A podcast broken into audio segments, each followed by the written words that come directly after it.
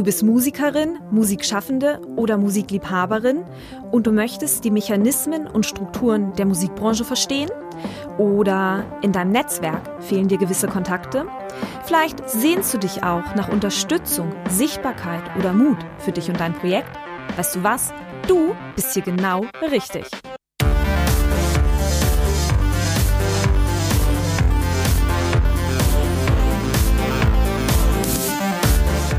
Und herzlich willkommen zum Podcast von Raketerei. Ich bin Imke Machura, ich wohne in Hamburg und mein Herz schlägt für Musik. Ich habe meine Leidenschaft zum Beruf machen können. Nicht als Musikerin, nein, dafür fehlt mir das Talent. Ich promote, ich bucke, ich manage ein Indie-Label. Ich bin Macherin. Ich bin eine von wenigen und ich frage mich schon lange, warum. Deswegen habe ich mich auf die Suche gemacht und ich habe Antworten gefunden. In dieser Podcast-Serie porträtiere und interviewe ich Frauen, die die Musikbranche prägen und mitgestalten. Ich zeige, wo die Frauen, Ladies und Bitches der Musikbranche stecken. Und noch mehr.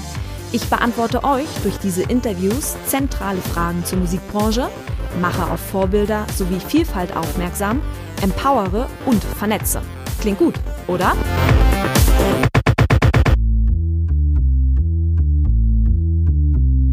Sarah Jane hat fünf Geschwister. Sie ist die älteste. Ihre Mutter ist Deutsche, ihr Vater gebürtig aus England. Sie ist zweisprachig groß geworden. Irgendwo in einem kleinen Kaff in Niedersachsen. Ihre Eltern sind Musikliebhaber. Neben einer riesigen CD-Sammlung, die vor allem durch den Sound des Motowns geprägt war, besaßen sie ein Musikzimmer mit Klavier und Schlagzeug. Von Haus aus musikalisch also. Dennoch spielte sie nach dem Abitur mit dem Gedanken, Geschichte zu studieren. Sie entschied sich aber schlussendlich für die Hamburg School of Music und schlug damit den Weg einer Musikerin ein. Für unser Interview besuche ich Sarah Jane in ihrer Altbauwohnung im Westen von Hamburg. Sie erzählt mir, warum sie ein Musiklabel gegründet hat und erklärt, warum eine Labelgründung in sich nicht schlüssig ist. Zudem reden wir darüber, wie sie sich als Background-Sängerin von Ina Müller fühlt. Hi Sarah Jane. Hallo Imke. Herzlichen Dank, dass du dir Zeit genommen hast. Du bist Musikerin mit einem eigenen Musiklabel. Du arbeitest aktuell an deinem zweiten Album und du arbeitest unter anderem als Background-Sängerin von, für, bei Ina Müller. Wie sagt man das? In der Band von Ina Müller, bei Ina Müller, für Ina Müller. Ist, glaube ich, alles richtig. Ist alles richtig. Lass uns mal mit deiner Labelgründung anfangen. Wie heißt dein Musiklabel? Magnificent Music. Wie bist du auf den Namen gekommen? Ich heiße Macmin mit Nachnamen und das Wort magnificent fand ich einfach sehr passend. Es gibt einen Song von Jill Scott, der dieses Wort irgendwie sehr geprägt hat und es war einfach ein Ohrwurm, der mir immer wieder so so ein Chaka-Gefühl vermittelt hat. Und dann dachte ich, ach Mensch, es muss ja irgendwas mit Macmin, aber Macmin ist ja wirklich auch langweilig für so ein Musiklabel. Und dann dachte ich, Magnificent, also MC-Nificent. Dann ist es ein lustiges Wortspiel mit meinem Namen und es ist nicht mein Name, sondern ein kräftiges Wort. Und schwierig für die deutsche Zunge. Ja, aber das ist mir egal. Okay. In welchem Genre bewegst du dich mit deinem Musiklabel? Ähm, mein Musiklabel verlabelt im Augenblick ja nur mich und ich habe ein Album veröffentlicht, was ich als Soul-Pop-Album bezeichnen würde. Mhm. Mit ganzer Band in einem Raum eingespielt, ganz klassisch, eigentlich so ein bisschen wie damals in der guten alten Zeit. Mit 14 Menschen, die auf diesem Album Musik gemacht haben, Bläser, Chöre, Instrumentalisten. Und ähm, bewege mich jetzt mit meinem zweiten Album eher auf abwägen, was im Vergleich zu dem ersten Album und würde es als sehr RB geprägtes Pop-Album beschreiben. Mhm.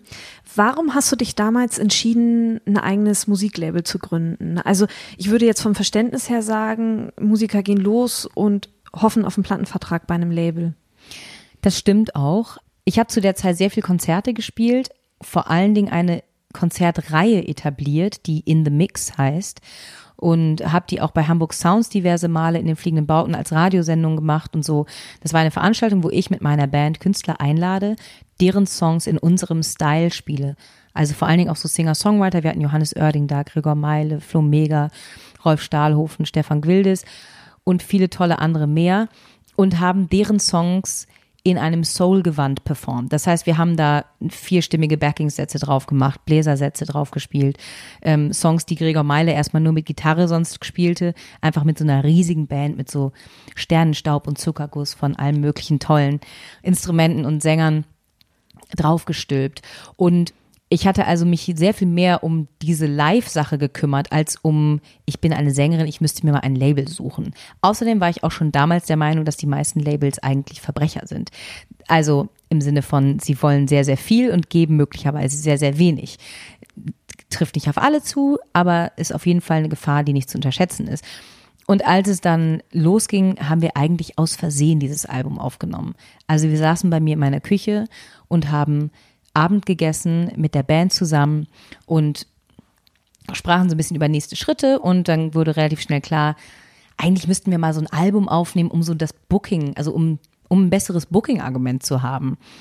Und dann haben wir in unsere Kalender geguckt und zwei Wochen gefunden, in denen wir alle Zeit haben im Sommer. Und dann haben wir das, unser Proberaum ist in einem Studio, das heißt, es ist auch ein Aufnahmeraum und haben geguckt, ob der frei ist. Er war frei, dann haben wir ein Album aufgenommen und dann haben wir uns erst dann Gedanken gemacht, als klar war, ich glaube, das ist jetzt ein Album. Das waren Songs, die wir alle schon live gespielt hatten. Deswegen haben wir es eben auch so live aufgenommen, weil wir wollten diese Live-Energie irgendwie versuchen zu fangen und zu bündeln.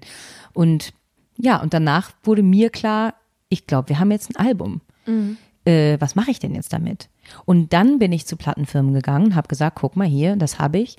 Und da kamen dann ungefähr so, also so Sätze wie, oh, das ist ein, uns ein bisschen zu anspruchsvoll und solche Dinge.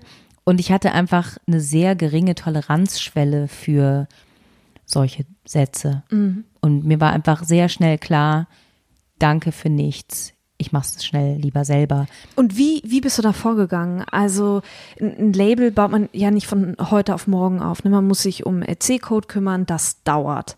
Absolut. Also als mir klar wurde, ja, dann muss ich jetzt wohl ein Label gründen, habe ich natürlich mit verschiedenen Menschen gesprochen, die das schon gemacht hatten, in meinem Umfeld, die ich kannte, und alle, alle haben mir davon abgeraten. Warum? Aus all den Gründen. Und sie haben einfach recht. Also, man kann sich das nicht vorstellen, weil man denkt, naja, also man liest sich durch, was braucht man dafür, ist jetzt nicht so schwer, kann man alles beantragen, rausfinden, kein Ding. Und dann fängt man damit an und merkt so, ja, aber der ganze Prozess einer Labelgründung ist einfach in sich unlogisch. Und das ist, glaube ich, das Problem. Ich bin aber dann auch so ein bisschen so, wenn ich mir da was in den Kopf setze, dann ziehe ich es eben durch und habe das auch gemacht und habe wirklich ganz, ganz, ganz, ganz, ganz, ganz oft mit der GVL telefoniert und 100 blöde Fragen gestellt und ich habe erstmal ein Buch gelesen zum Thema Labelgründung. Habe ich gedacht, ich glaube, ich habe alles verstanden, aber was, wenn nicht? Also Unwissen schützt vor Strafe nicht. Da hatte ich irgendwie so ein bisschen Schiss vor dachte, okay, musste ich jetzt informieren. Und bin ich zu einer, einer tollen Musikanwältin gegangen und habe gesagt, okay, wie ist das jetzt? Ich weiß ungefähr, wie das geht. Was brauche ich? Was ist wichtig? Wie kann ich Verträge aufsetzen, äh, in denen die Künstler ihre Leistungsschutzrechte an mich abtreten, wenn ich Albumproduktion mache und, und, und. Sie hat mir dann diese sogenannte Künstlerquittung, die das ja ist, und solche Sachen vorgefertigt und äh, so, dass ich jetzt eben sozusagen nur noch Name und Datum austauschen muss und dann ist das irgendwie klar. Und als das dann klar war, das dauerte so ein paar Wochen. Ich möchte mal auch auf den Punkt zurückkommen, warum das Gefühl bei dir mit dem unlogisch war. Aber das kann ich, das ist jetzt, kann ich jetzt direkt thematisieren. Perfekt. Denn es steht, glaube ich, auch auf der Website von der GVL. Ich weiß, es gibt irgendwo so ein Formular, was man sich runterladen kann als PDF. Und dann steht da drauf, um ein Musiklabel anzumelden, musst du eine Veröffentlichung vorweisen. Und da fängt es ja schon an. Man braucht für eine Veröffentlichung ja ein Label. Oder anders gesagt, ich wollte jetzt keinen Titel aus meinem Album verschenkt veröffentlichen, ohne dass das jemand mitkriegt, ohne dass ich das nutzen kann für mich, auch zu Promotion-Zwecken. Ja, da beißt sich der Hund in den Schwanz. Ähm, mhm. Und dann gibt es verschiedene Richtlinien. Entweder ich habe einen Song veröffentlicht oder ich kann beweisen, dass ich mit einem unveröffentlichten Song so und so viele Radiostellen zum Beispiel Redakteure bemustert habe, damit die den Song dann veröffentlichen, wenn ich den Labelcode habe. Mhm. Und es ist natürlich so, man denkt, man veröffentlicht was und man hofft ja, dass das Radio das spielt. Man will es also nicht ohne Labelcode veröffentlichen, weil wenn man es ohne Labelcode veröffentlicht, können die das nicht abrechnen. Wenn sie es nicht abrechnen können, die Radiostationen, dann wollen sie es nicht spielen. Sie können es spielen, aber es ist nicht im System und dann wird's nicht gespielt. So einfach ist es. Und ich habe dann das große Glück gehabt, dass wir ein Live-Konzert mitgeschnitten hatten, was sehr gut gelungen ist. Und ich habe dann einfach einen Song aus dem Live-Konzert veröffentlicht. Da war klar, ich möchte damit keine Promo machen. Das ist jetzt einfach auch nur ein Geschenk für die Leute, die einfach schon seit Jahren mich begleiten und darauf warten, dass jetzt mal ein Album kommt. Und dann kann ich der GVL sagen, guck mal hier, ich habe einen Song veröffentlicht, der ist bei iTunes, der ist überall zu haben. Denn wichtig ist frei verkäuflich. Man kann auch ein Album auf seiner Website veröffentlichen. Es ist nur wichtig, dass es sozusagen frei erhältlich ist. Und das ist einfach eine große unlogische Sache.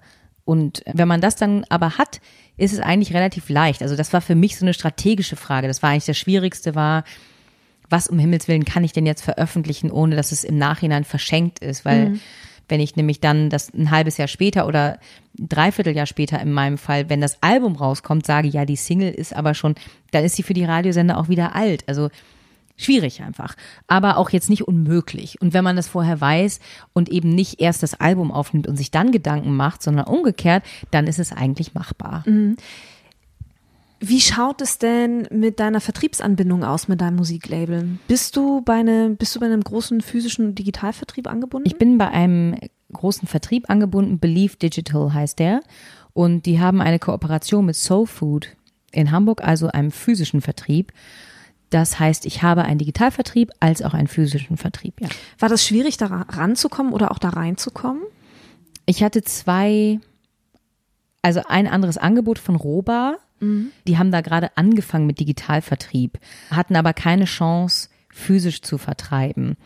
Dann habe ich versucht, Soul Food als physischen Vertrieb zu gewinnen.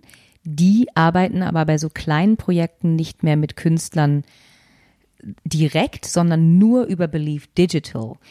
Und dann war klar, ich hätte zwar bei Roba bessere Konditionen bekommen für den digitalen Teil, aber dadurch, dass ich den physischen Teil dann hätte selber machen müssen, was einfach, also GEMA-Kosten, Lagerung, Versand an Amazon und also Belieferung einfach ein Maß überschreitet, wofür ich einfach nicht bereit war, mhm. hat es einfach mehr Sinn gemacht, zu Belief zu gehen. Mhm. Und da bin ich noch.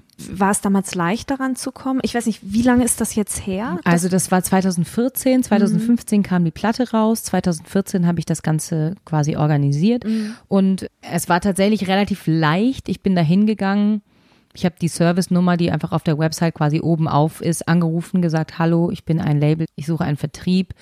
Beziehungsweise da hatte ich noch gar nicht das Label, also den Label-Code und so. Da war ich in, mm. dem, mhm. in dem ganzen Prozess, aber weil ich nicht wusste, wie viel Zeit jede einzelne Sache einnimmt, habe ich halt versucht, so früh wie möglich mich um alles gleichzeitig zu kümmern. Mm.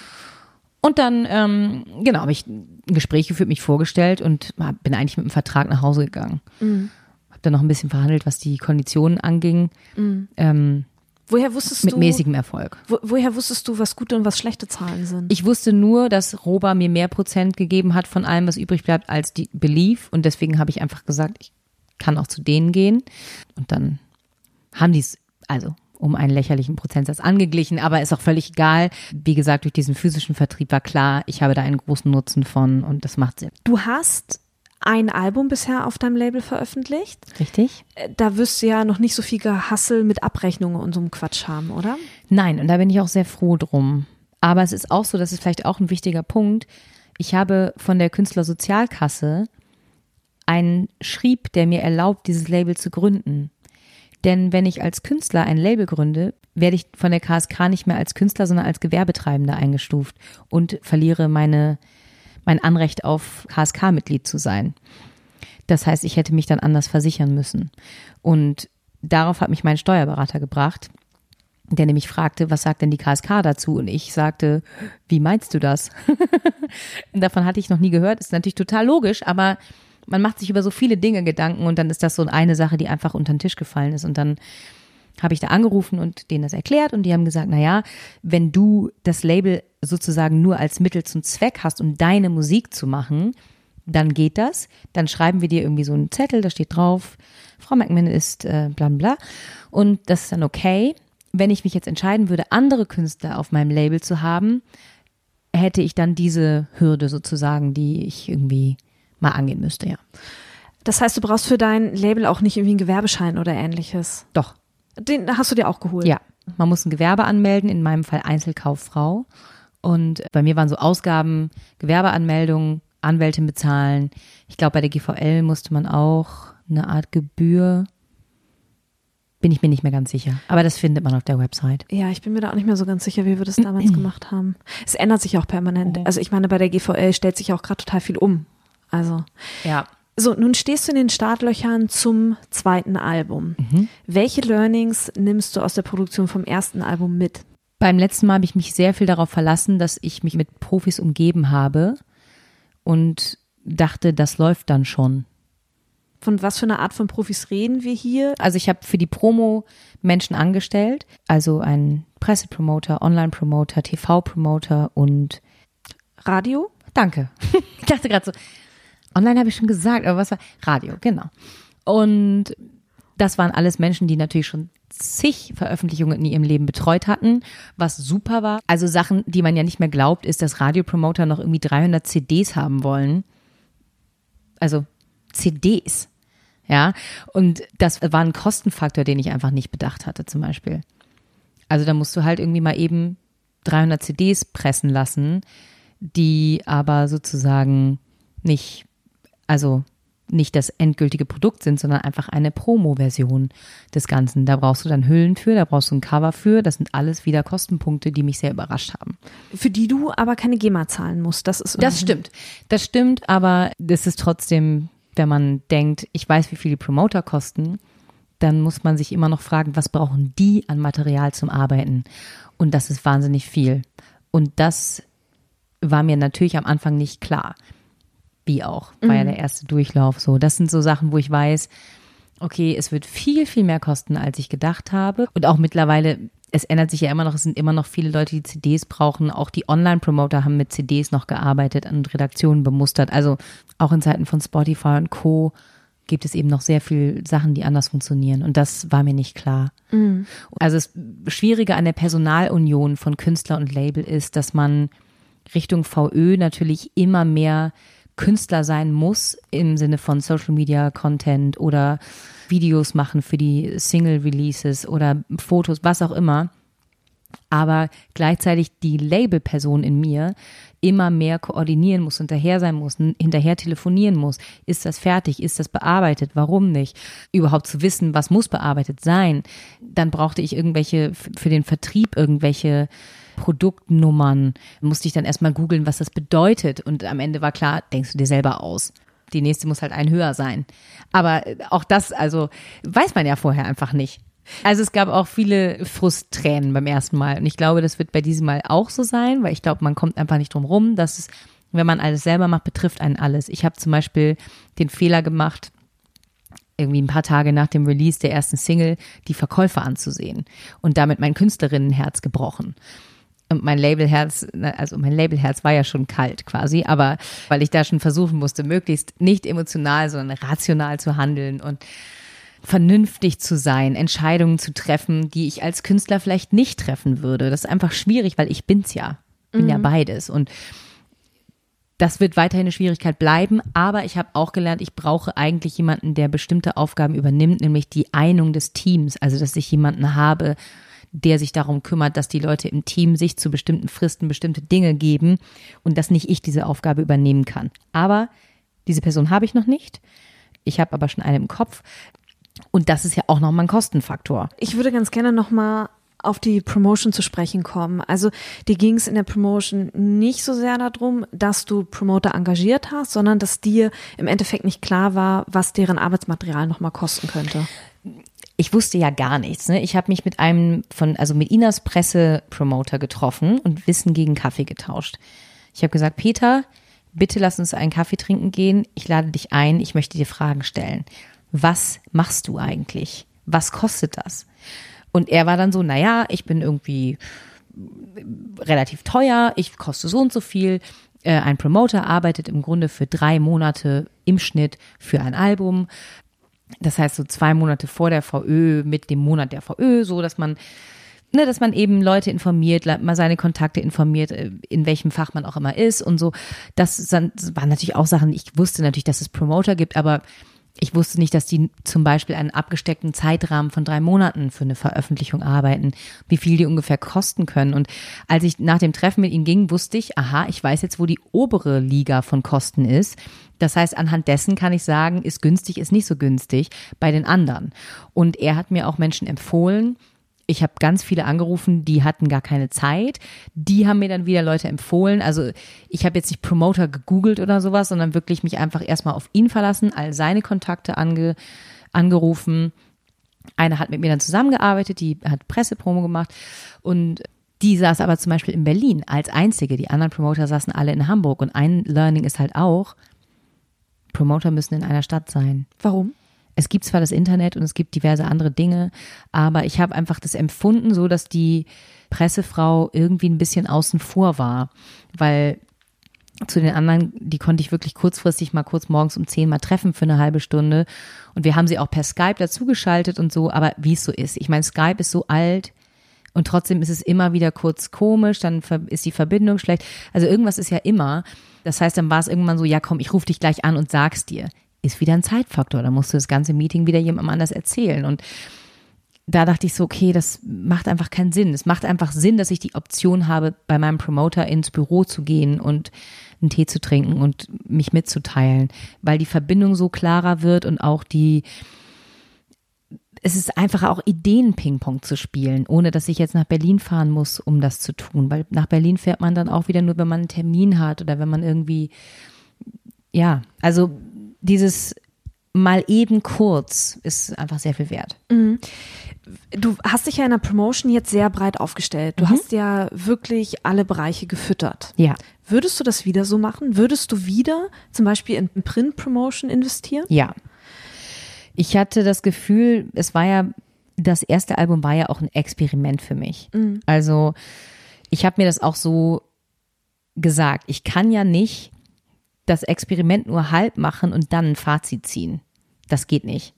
Also ich kann eigentlich nur ein Fazit für mich ziehen, wenn ich die ganze Palette nehme, im Grunde das große Major-Label-Programm durchziehe und dann gucke, was hat mir geholfen. Mhm. Und das wurde dann relativ schnell auch klar.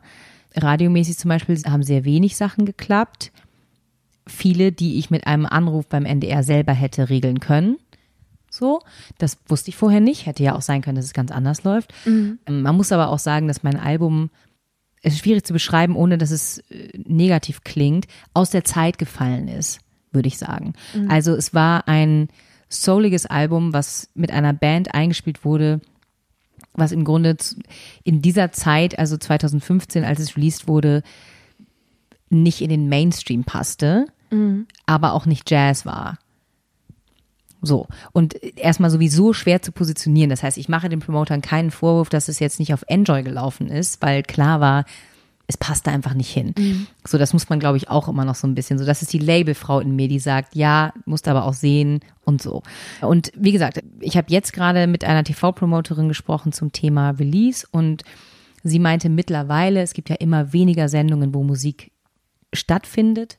Meinte sie, äh, im Moment macht es mehr Sinn, erstmal die ganze Promoschiene zu fahren ohne TV und dann, wenn man, wenn Sachen funktionieren, wenn Sachen gut laufen, diese Argumente zu nehmen und dann mit der TV-Promo anzufangen, also sozusagen erst viel später.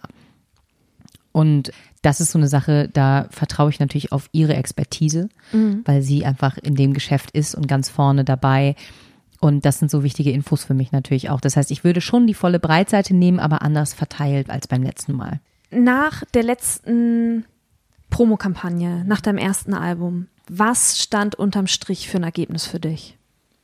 Erfolgreich, nicht erfolgreich, teuer, nicht teuer, viele Pressestimmen, wofür waren die Pressestimmen möglicherweise gut? Also, was war so das Ergebnis?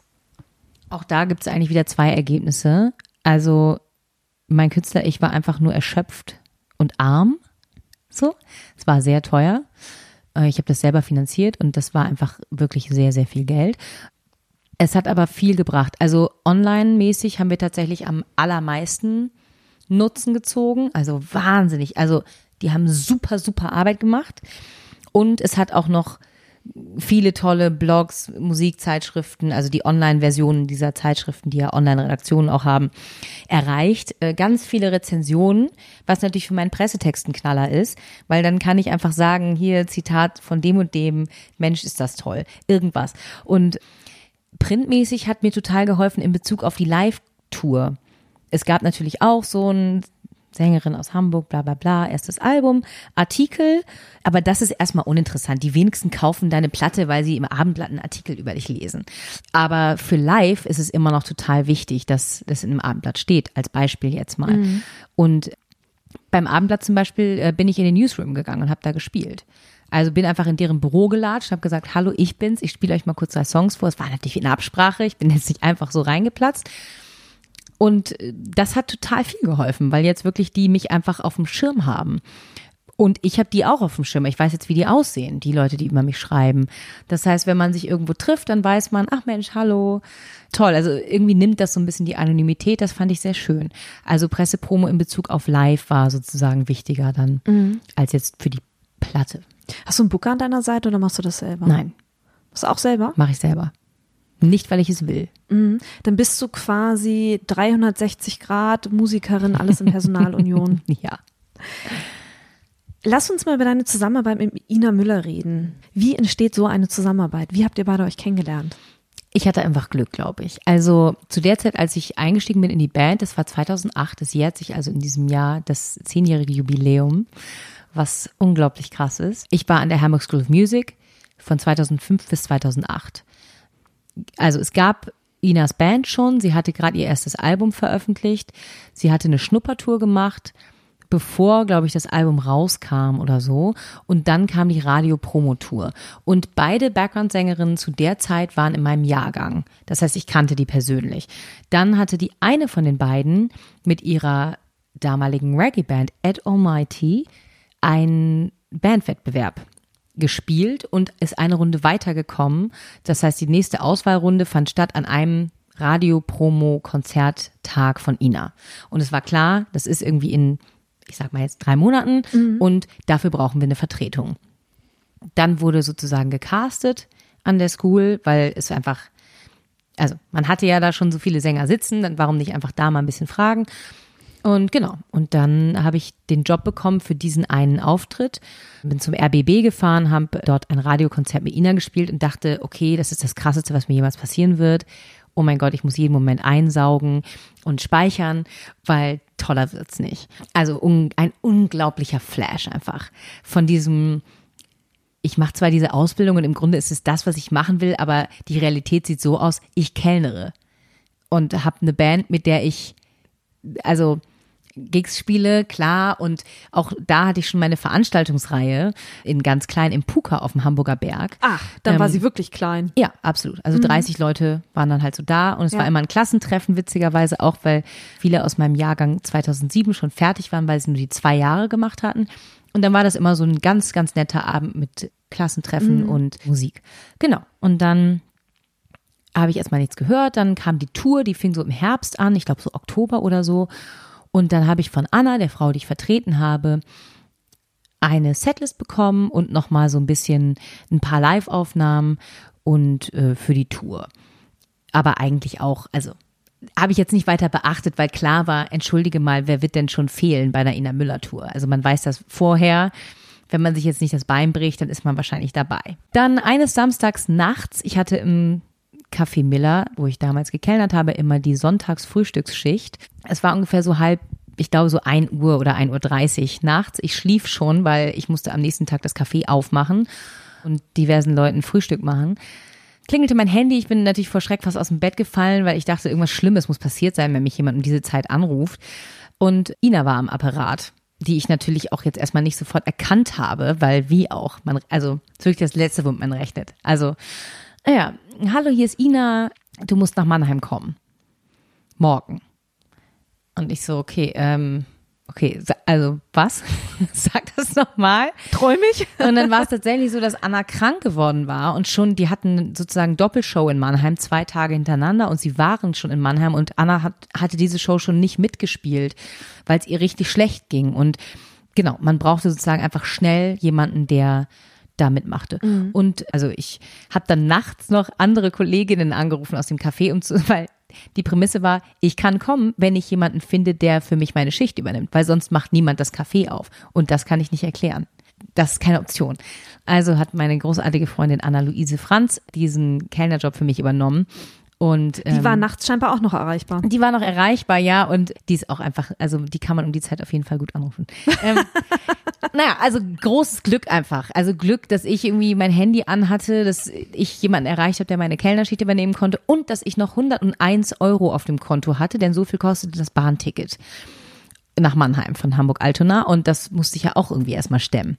Also da habe ich mich richtig erschrocken, als ich das sah und meine Karte da reingesteckt habe und gebetet habe, dass es passt. Also, dass sie nicht sagen, ja, nee, Karte ist irgendwie, also, das ist nicht genug Geld auf dem Konto. Mhm. Und dann bin ich da hingefahren, habe den Gig gespielt. War sehr aufregend, weil die Plattenfirma war da und die Booking-Leute, also ihre Booking-Agentur waren da, die Plattenfirmenleute waren da und es war so ein bisschen so, oh Gott, oh Gott, oh Gott. Erster richtiger Gig, also voller Gig, weil so ein Radio-Promo-Gig ist eine Stunde etwa. Mhm ein bisschen weniger sogar, weil es noch so Interviewzeit davon abging. Und dieser Gig war halt wirklich volle Show. Und ja, ich kannte ja ein paar Songs, kannte ich Gott sei Dank schon. Und ich habe ja diese Zugfahrt, also nach Mannheim fährt man ja auch eine Ecke, einfach den ganzen Tag im Zug geübt, geübt, geübt, geübt. Und dann bin ich da angekommen, habe den Gig gespielt, alles ist sehr gut gelaufen. Und dann hatten die eh eine Tourpause von zwei Wochen etwa. Und innerhalb dieser Zeit erreichte mich ein Anruf im Pennymarkt, als ich an der Kasse war und gerade bezahlen wollte. Ich hatte Geburtstag und jemand rief mich an und sang mir auf Englisch Happy Birthday. Die meisten Leute, die mir auf Englisch Happy Birthday singen, kenne ich, weil sie meine Familie sind, aber diese Stimme erkannte ich mal wieder nicht. Und dann kam am Ende so, na, erkennst du mich gar nicht? Und ich so, nein, oh nein, oh nein, ich weiß nicht, wer da ist. Ah. Und dann war es natürlich wieder Ina. Und dann hatte sie mir gesagt, naja, es ist wahnsinnig viel passiert in den zwei Wochen. Anna geht es besser, wird versorgt und äh, alles ist gut, aber es hatte sich wohl schon lange bei ihr angebahnt, dass das ganze Tourding eigentlich gar nicht so ihrs war und einfach körperlich ging es ihr einfach nicht sehr gut zu dem Zeitpunkt und es war dann irgendwie klar, es muss erstmal jemand anders den Job übernehmen und es ist ungewiss, ob sie den eigentlich wieder machen möchte oder nicht. Mhm. Weil man fährt einfach sehr viel Bus mit Leuten in einem Bus und ist dann mit den Menschen erstmal so zusammengepfercht und das ist wenn es nicht das Richtige für dich ist, ist es dann wirklich auch, glaube ich, sofort richtig blöd. Ich glaube, dann gibt es kein, ja, es ist ganz okay, sondern ich glaube, dann ist es wirklich hart anstrengend. Und ja, das war dann sozusagen mein Geburtstagsgeschenk. Und ich habe, also hat sie mich gefragt, ob ich den Rest der Tour übernehmen möchte. Und habe ich natürlich ja gesagt. Und dann war ich auf einmal, hatte ich auf einmal einen ernstzunehmenden Job als Sängerin. Von, ich habe meine eigene Veranstaltungsreihe und Kellnere. Auf einmal hatte ich dann so eine Art Credibility, obwohl ich ja eigentlich nichts also einfach nur Glück hatte. Hast du damit deinen Kellnerjob an Nagel gehängt? Nee. Nein, nein, nein, nein, nein, nein. Also, weil so eine Tour ist ja dann alle zwei bis drei Jahre. Das heißt, ich war natürlich wahnsinnig froh, dass ich irgendwie diesen Rest, diese Resttournee mitgemacht habe. Es waren gar nicht mehr so viele Termine. Trotzdem natürlich ein unverhoffter Geldsegen, aber ich hatte auch meine Ausbildung ja noch zu bezahlen und so. Also im Grunde ist das Geld relativ schnell verpufft, aber ich habe dann noch länger noch sehr viel länger gekellnert, weil ich sonst halt keine bezahlten Musikjobs hatte zu der Zeit, außerdem Unterricht äh, unterrichten, aber keine Gigs, die ich hatte, die mir Geld eingebracht haben. Das heißt, ich hatte halt ähm, damals einen, dann später zwei und dann auch drei Unterrichtstage. Mhm. Und habe dann sozusagen noch zwei Tage gekellnert und irgendwann habe ich dann, als ich drei Unterrichtstage habe, habe ich das mit den Kellnern aufgegeben, nur noch unterrichtet. Und dann kamen auch langsam die anderen Musikjobs dazu und so fadete das eine so rein, das andere so raus. Mhm. War oder ist die Zusammenarbeit mit Ina Müller auch ein, ein Stück weit ein Sprungbrett für dich gewesen? Also ja. pusht dich das? In vielerlei Hinsicht ja, in vielerlei Hinsicht nein. Also das, was es mir am meisten bringt, ist, ich stehe zwei Stunden, zweieinhalb teilweise, zwei, also wir machen wirklich lange Shows, auf einer Bühne und kann jemandem dabei zusehen, wie er einfach exzellent seinen Job macht und ich werde dafür bezahlt. Das heißt, es ist einfach, im Grunde möchte ich ja die Person sein, die vorne steht. Ich lerne von ihr, wie sie mit Publikum umgeht, wie sie Setlisten strukturiert, wie sie mit Problemen, die auf der Bühne passiert, umgeht. All das, was ich sonst natürlich viel langsamer lernen würde, wenn ich es selber erfahre, einfach weil natürlich die Anzahl der Gigs weniger ist als auf so Tour, mhm. wo es so geballt ist und das Niveau natürlich vom von der Masse an Publikum ein ganz anderes ist. Und das habe ich davon. Ich habe auch davon, dass ich ihren Pressemann kenne und ihn anrufen kann und fragen kann, wie ist das eigentlich als Promoter? Was macht man? Wie viel wird man dafür bezahlt? Mhm. Wie lange arbeitet man und so weiter? Also ich kann mich mit dem Konzertveranstalter austauschen, was Booking angeht und solche Dinge. Ich lerne ganz viel Ruhe zu bewahren, was viele Sachen angeht und auch Nein zu sagen. Ina ist für mich die Königin im Nein sagen. Um sich selber dann auch zu schützen? Ja, oder? also mhm. sie schafft also verschiedene Sachen. Ja, ich meine, sie wird natürlich ständig gefragt, ob sie hier mal was moderieren kann, da mal mitmachen kann, da mal noch ein Charity-Ding und, und, und, und, und. Sie hat zum Beispiel eine Charity-Sache, die sie von vollem Herzen unterstützt. Und das heißt, sie kann zu allem anderen Nein sagen, weil klar ist, ich habe hier meinen Fokus, das ist ein Ding, was mich persönlich betrifft oder persönlich mir nah ist, dieses Thema, das möchte ich, da möchte ich gern all meine Aufmerksamkeit hingeben und Genau, alles andere lasse ich dann sozusagen weg. Mhm. Das ist eine ganz klare Begründung auch. Die können alle irgendwie relativ gut einfach annehmen, aber auch Nein sagen, was bestimmte Songs im Set angeht. Also wir Mädels zum Beispiel, es gibt so ein paar Lieblingssongs, die wir haben, wo so besonders soulige Chöre sind und wir feiern die total ab und sind immer total begeistert. Und die haben wir dann oft nicht dabei, weil sie einfach keinen Sinn machen in der Setlist mit den anderen Songs. Sie sind mhm. tolle Songs, aber sie passen einfach nicht in den Flow. Und da ist sie auch die erste, die sagt, lassen wir weg. Weil sie einfach den, es schafft, den großen Blick zu bewahren und zu sagen, super schöner Song, ich singe den auch total gerne, aber er passt einfach nicht. So mit dem auch, sie erzählt ja sehr viel zwischen den Songs, also es ist ja wirklich nicht zur Hälfte gesprochen, aber schon, ich würde sagen, ein Drittel gesprochenes, Konzert oder, oder sie kommt ja aus dem Kabarett, ein zwei Drittel Musik. Es wird immer mehr Musik und immer weniger Sprache, aber es spielt natürlich noch eine elementare Rolle. Und mhm. wenn es keinen Sinn macht, dann wird es nicht gemacht. Und das kann ich von ihr lernen. Apropos Lernen, du hast gerade gesagt, dass du auch lernen konntest bei ihr, wie man mit Dingen umgeht, die ungeplant auf der Bühne passieren. Hast du ein Beispiel? Also eine Sache, da haben wir eine Gala gespielt auf einer Veranstaltung, das machen wir sehr selten. Also Ina macht sehr selten Galas, auch da. Sie wird natürlich ständig gefragt, ob sie auf irgendwelchen Veranstaltungen spielen kann, aber sie sagt einfach, also sehr oft nein. Mhm. Da hatte sie ja gesagt, aus irgendwelchen Gründen, weil das irgendwie, ich weiß ehrlich gesagt gar nicht mehr, was es war. Und da war die Stimmung so ein bisschen so, es waren, glaube ich, 98 Prozent Männer. Wir waren relativ spät am Abend dran, die hatten schon ordentlich Alkohol-Intus. Und man merkte, die haben eigentlich, also egal was jetzt auf dieser Bühne passiert, es interessiert sie eigentlich nicht. Mhm. Und Ina schafft es aber auch, ein solches Publikum um den Finger zu wickeln. Und das finde ich beeindruckend. Also, dass man das Gefühl hat, der Raum ist eigentlich gegen dich oder vielleicht gar nicht mal gegen dich, aber interessiert sich einfach überhaupt nicht dafür, dass jetzt irgendwas passiert. Mhm. Es dann noch zu schaffen, die Aufmerksamkeit und zwar zu 100 Prozent zu bündeln, das ist einfach toll. Und das kann sie super. Sie kann auch in einem Proberaum ihre Moderationen im Kopf durchgehen und sagen, an der und der Stelle, da kommt ein Lacher, da warte mal kurz mit dem Einzählen. An der und der Stelle zähl mal direkt ein. Das sind so Sachen, so Erfahrungswerte, die sie hat. Ich meine, sie hat zehn Jahre erfolgreich Kabarett gemacht, bevor sie sozusagen Pop Kram gemacht hat. Mhm. Das hilft ihr einfach. Und das sind tolle Sachen, da kann man sich selber dann so von dieser langjährigen Erfahrung einfach so ein bisschen was mitnehmen. Mhm. Ich kenne dich ja nun auch aus diesem Ladies Artist Friends Kontext und an der Seite von Ina Müller. Das sind ja zwei verschiedene Arten von Bühnen, eine kleinere Bühne und eine große Halle. Mhm. Merkst du, wenn du auf dieser Bühne stehst, einen Unterschied oder ist Bühne Bühne? Bühne ist, ah, viele Schichten. Bühne ist Bühne, finde ich. Also auch wenn du auf der Altonale auf einem, auf einer Palette stehst, ist das eine Bühne. Ich weiß aber, als wir das erste Mal in der Barclaycard Arena gespielt haben, konnte ich nicht atmen.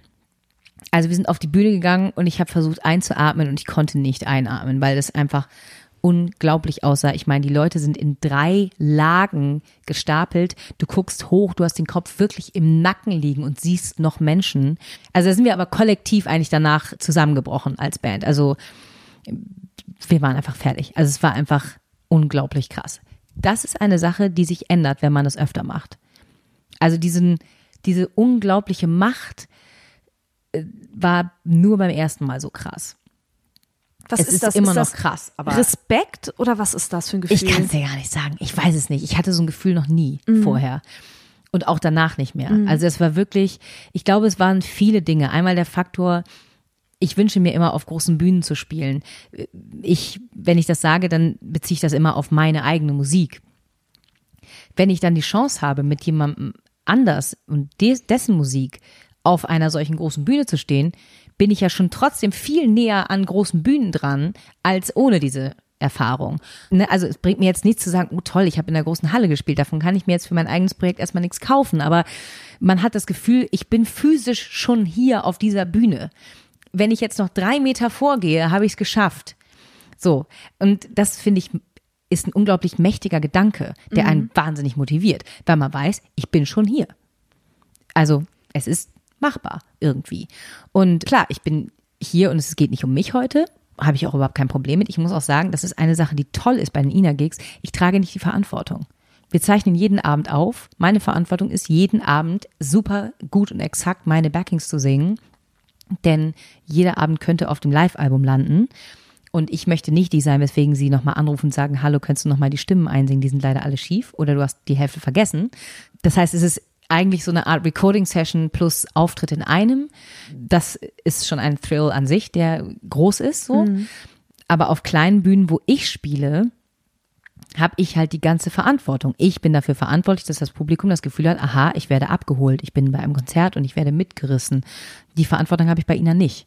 Und natürlich habe ich bei meinem eigenen Projekt auch den Anspruch, dass ich nichts vergesse und exakt singe. Also ist ja klar, ich zeichne auch viele meiner Konzerte auf, aber natürlich ist das ein ganz anderes Level als bei Ina. Das ist der, der Unterschied, glaube ich, zwischen den beiden Bands, das Verantwortungsgefühl. Mhm. Das ist ein immenser Druck, den ich mir natürlich zum größten Teil selber mache. Aber es fühlt sich einfach anders an. Du bist verantwortlich dafür. Wenn jetzt irgendwie, wenn du jetzt umfällst, dann macht kein anderer was. Mhm. Und das ist eine andere Aufregung. Also bei dem anderen ist es so, es ist eine Dienstleistungsposition. Ich möchte meinen kleinen abgesteckten Rahmen so gut wie möglich erfüllen. Und bei dem anderen muss ich selber meinen Rahmen abstecken, muss selber irgendwie meine eigenen Regeln finden und Sachen, die mir wichtig sind. Mhm.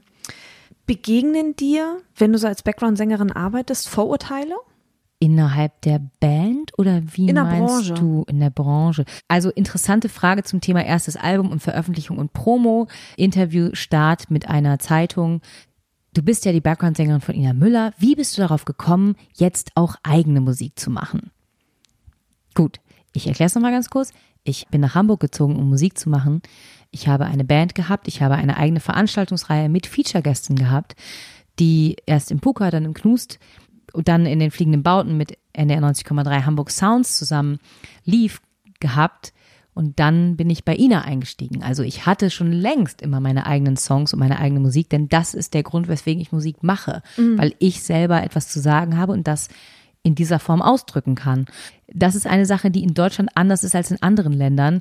Irgendwie, ich weiß nicht warum, aber irgendwie ist es so, das ist ja eine Background-Sängerin. Und man denkt immer so, ja, komisch, ich da schwingt sowas ich, mit irgendwie. Ja, oder? genau, als als wäre ich jetzt als wäre ich jetzt nach Hamburg gekommen, um Background-Sängerin zu werden. Und also es ist auch nicht leicht, gute Background-Sängerinnen zu finden.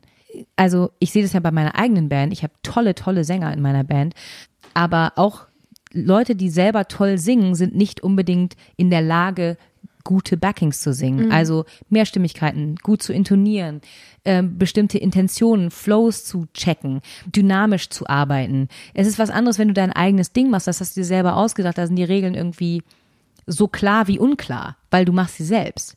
Aber als Background-Sänger musst du einfach bestimmte Sachen erfüllen und das können nicht alle und ist auch mhm. völlig okay, aber ich finde, es ist eine wahnsinnig große Aufgabe, das echt gut zu machen.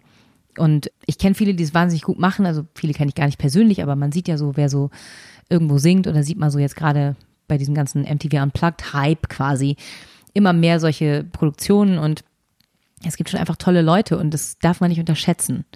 Das ist, glaube ich, eine Sache, die mich stört und eine andere Sache, die mich stört, ist, ich mache Musik, weil ich Musik liebe ich liebe nicht nur meine eigene Musik. Der mhm. Grund, weswegen ich angefangen habe, Musik zu machen, ist, weil Musik von anderen Menschen mich so inspiriert hat und so befreit hat, angetrieben hat, dass ich das auch wollte. Und als Beispiel zum Beispiel äh, D'Angelo.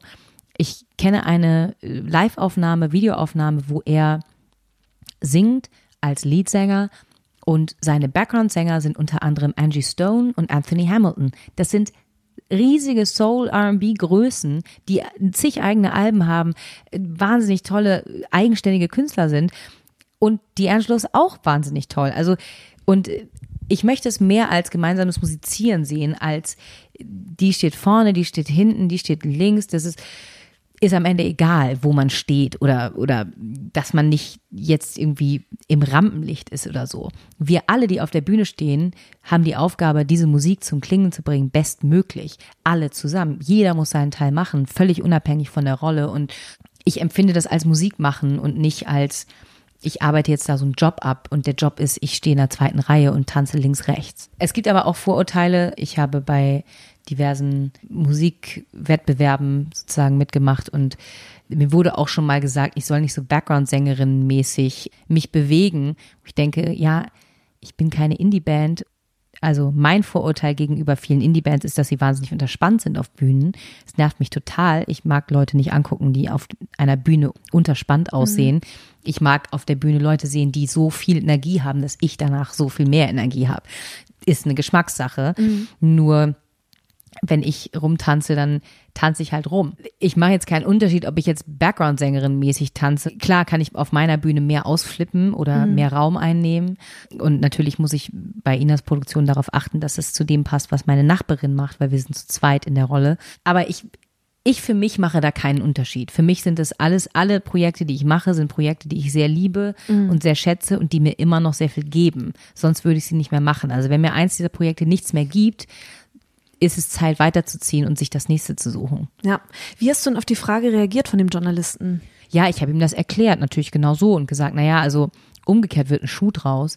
Ich habe mit eigener Musik angefangen und irgendwann kam das als Job in mein Leben und den habe ich natürlich angenommen, weil es ist doch super, macht Spaß. Ich lerne unglaublich viel, ich werde dafür bezahlt. Es ist ein Job, ich bin Musikerin von Beruf. Ja. So, ich bin nicht einfach nur das eine oder das andere. Ich mache Musik und das darf unterschiedlich aussehen und mhm. unterschiedlich klingen. Letzte Frage, Sarah Jane. Wie heißt dein Album, das da kommt und wann kommt es? Oh, das sind zwei Fragen, die ich dir nicht beantworten kann. ich treffe mich tatsächlich morgen mit meinem Team, um das genaue VÖ-Datum festzulegen. Ich würde jetzt mal sagen, sowas um Mai, Juni herum, nächsten Jahres 2019. Mhm. Es trägt den Arbeitstitel Fuel, was so viel heißt wie Treibstoff. Denn es soll ein sehr energetisches, voller Empowerment und Bewegung und Stärke und Mut gefülltes Album sein, das man hören kann, wenn man auf dem Weg zu seinem Bewerbungsgespräch ist, wenn man gerade einen Tiefschlag erlitten hat oder wenn man einen morgendlichen Motivationskick braucht oder auch wenn man einfach in Arbeit versinkt und einfach mal kurz drei Minuten braucht, um zu wissen, es gibt auch andere, die diese Arbeit machen und es ist anstrengend, aber es hat auch einen guten Zweck, nämlich ja. den eigenen sozusagen den Selbstzweck zu erfüllen. Und viele nervige Sachen muss man machen, um diese Musik machen zu können, aber es lohnt sich am Ende. Und genau, deswegen äh, soll das so eine Art Treibstoff sein, so der Keks zum Tee oder wie, sowas wie Energie, wie so der Lieblingskaffee dir geben kann, wenn du so denkst, oh, jetzt muss ich mal die Batterien aufladen. Ja. Das war Sarah Jane McMinn, Musikerin und Labelbetreiberin. Herzlichen Dank, dass du dir Zeit genommen hast. Vielen Dank für die Fragen. Das war Sarah Jane, Musikerin und Labelbetreiberin. Ihr Lieben, das war meine letzte Folge in diesem Jahr. Herzlichen Dank fürs Zuhören. Abonniert meinen Podcast doch auf Spotify und hat euch die Folge gefallen, dann hinterlasst auch gerne einen Kommentar auf iTunes. Die nächste Folge erscheint am 7. Januar. Bis dahin, bleibt mir gewogen, eure Imke.